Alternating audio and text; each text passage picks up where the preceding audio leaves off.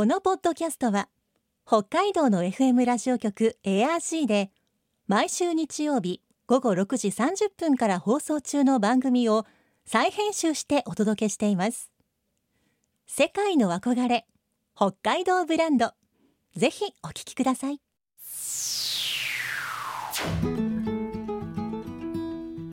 今世界から注目される北海道この番組では北海道が世界に誇る自然文化産業などをピックアップ。北海道の持つ魅力や可能性をゲストの方に伺います。お相手は鈴木舞です。今回のテーマはゼロカーボン北海道。北海道の豊かな地域資源を最大限に生かしながら脱炭素化と経済の活性化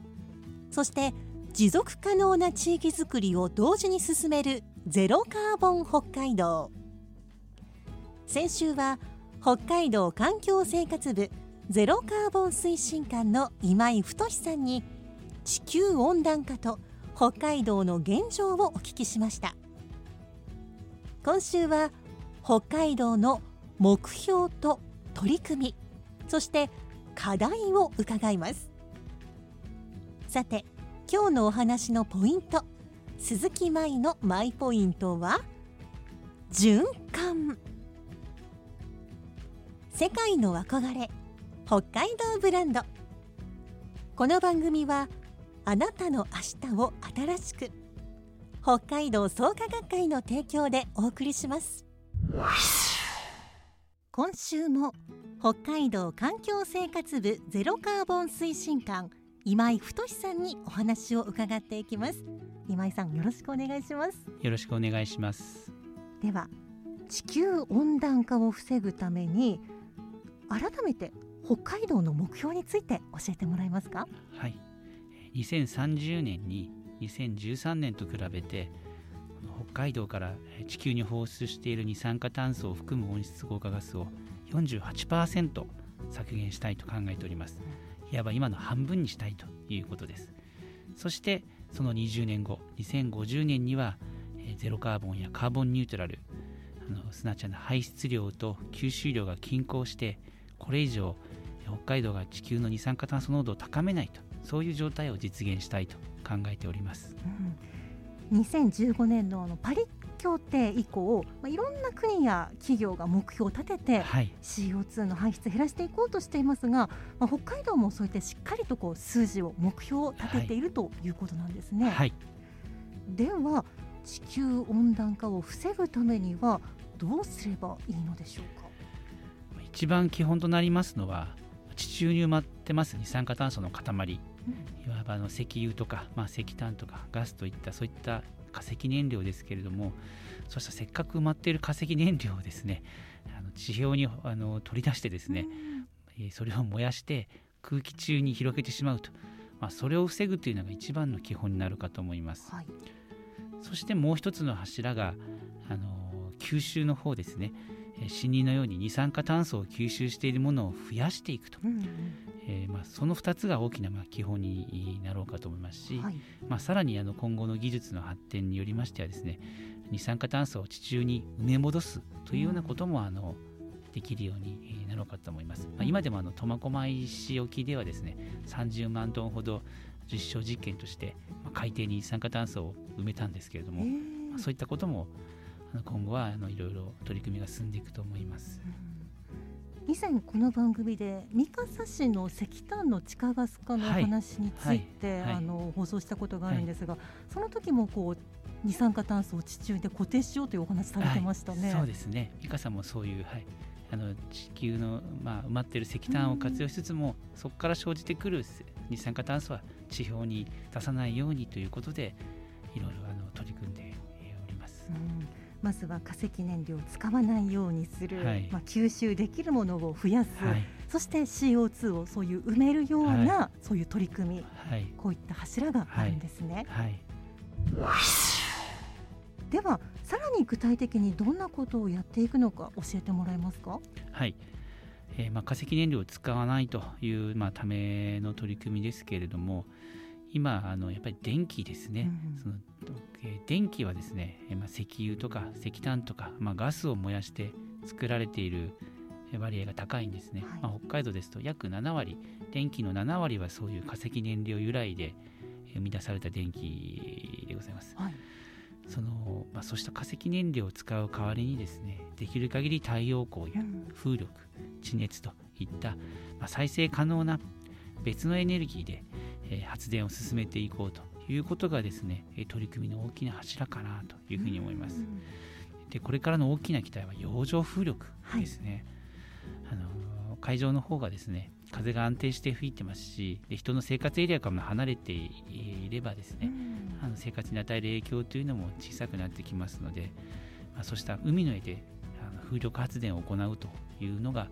あ、これからのちょっと大きな、えー柱になろうかと思います。うん。今でもこう日本海側にはこう風車が風力発電の風車を目にすることがありますが、まあ、そこからさらにこう海の方でそういった風力発電をということなんですそうですね。はい。多分一番先に北海道の方が目にするのはですね石狩湾だと思います、はい。今でもですねまあ工事がちょっと始まっておりまして来年にはあの港のあの外側海の中にですねあの風車がうん立っている風景というのがですねあと12年で、えー見れるようになってでしかもそこから生まれた電気があの北海道で使えるようになるかと思いますへ。えもう実際に世界ではそういう形で発電をしている国もあったりするんですか？そうですねヨーロッパでは、まあ、かなり洋上風力も進んでいるということですしそして、今中国でもどんどん増えているという、えーことです。うんもう北海道はこう海に囲まれてますのではいもうそれをどんどん進めていく、まあ、可能性は高いとそうですねあの日本の中でもですね北海道特にやっぱ日本海側というのは、あの洋上風力の大きなポテンシャルがあるというふうに言われております。まあ、そこで、えーまあ、環境にも配慮した形で、まあ、風車が立ってですね今石油や石炭で発電している、まあ、電気、えーを、まあ、代わりにそこで生み出していければということです。うん。今実際にもうそういうものを作っている最中でということなんですね。はい。えー具体的な方法あとはいかがでしょうか？まあ先ほど申し上げましたあの木、まあ、森林ですね。あの、うん二酸化炭素を吸収する木や森林を増やしていこうという話ですけれども、はい。まあ、なんかこれ私なんかも最初あまりイメージ湧かなかったんですけどもまあただ木が生えていればそれで素敵なのかなと思ってたらですね、はい。そういうわけでもないらしくてですね、あの木が二酸化炭素を吸収して、まあ、固定化するということが大事だということですので一番二酸化炭素を吸収するっていうのはその成長過程どんどんどんどん幹が太くなっていって枝が伸びていく。その時がですね一番空気から空気中から二酸化炭素を吸収するということですので、えー。あの森林の吸収量を増やすというためにはですね、まあ、適切な時期にですね、まあ、成長しきった木を切ってですね、うん。新しい木を植えて人の手をきちんと入れてですねそこを育ててですね木を大きくしていくと。そういうその循環をですね、えーきちんと作っていくのがまあ大事だということですね。うん。そしてその、まあ、木もですねあの成長過程で吸収するとは、えーいえですね。じゃあ切った木をですね燃やしてしまえばですねうん。また二酸化炭素に帰ってしまいますんで、はい。まあ、トータルとしては増やしてないんですけれどもできればその切った木を燃やすんじゃなくてそのまんまその木材として例えば家を建てる時に使うとかはい。木の家具を使うとかうん。というふうに用いればですねそこで木があの炭素を固定したまんまずーっと50年100年150年とあの固定したままになりますので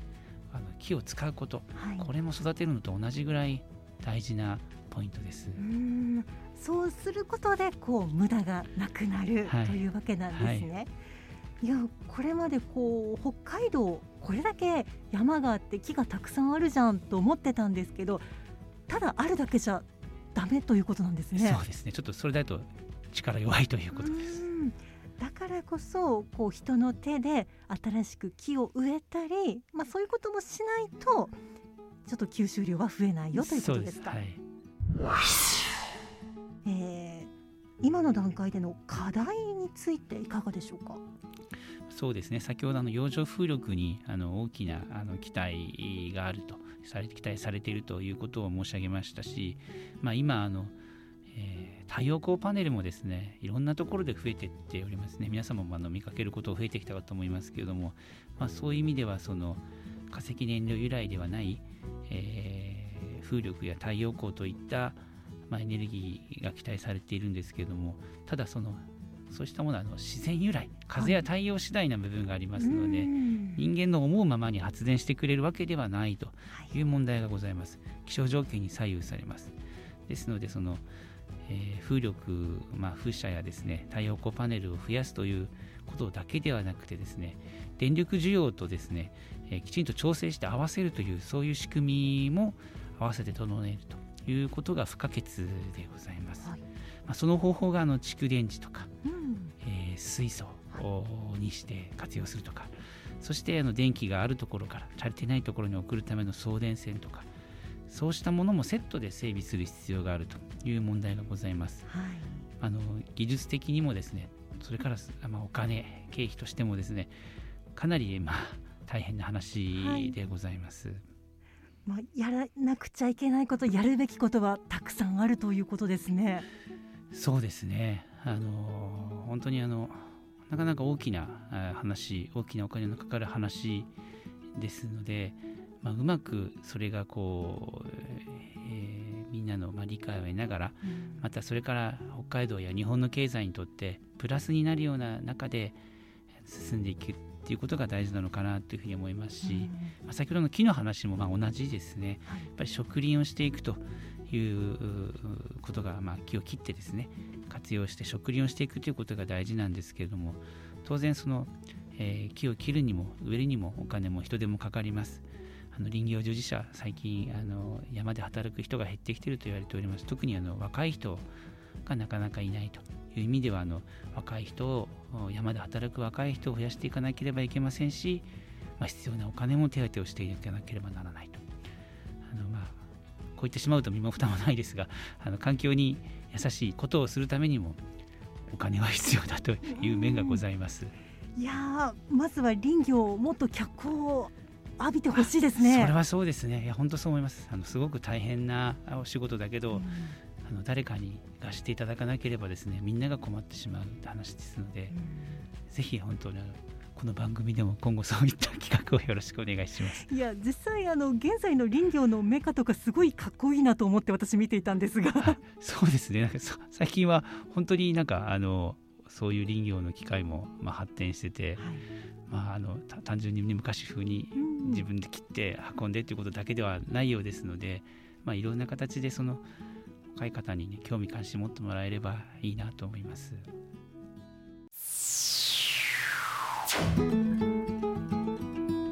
世界の憧れ北海道ブランド。今回のゲストは北海道環境生活部ゼロカーボン推進官の今井太さん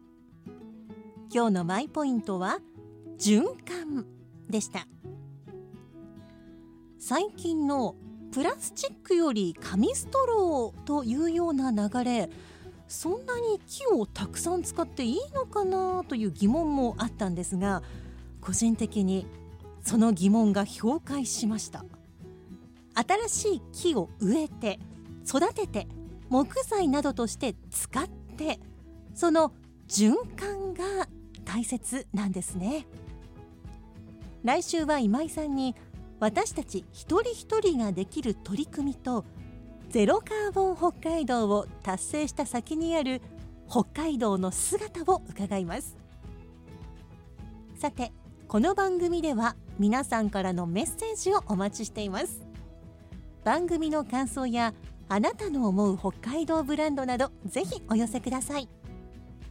クオカード3000円分を毎月抽選で1名の方にプレゼントしています。詳しくは番組のホームページをご覧ください。また以前放送したこの番組の再編集版をポッドキャスト放送で聞くことができます。詳しくはエアシーのホームページにあるポッドキャストステーションをチェックしてください。北海道ブランド。そこには世界を目指す人たちの知恵と情熱があります。来週もそんな北海道ブランドに元気をもらいましょう。ご案内は鈴木舞でした。世界の憧れ北海道ブランド。この番組はあなたの明日を新しく北海道創価学会の提供でお送りしました。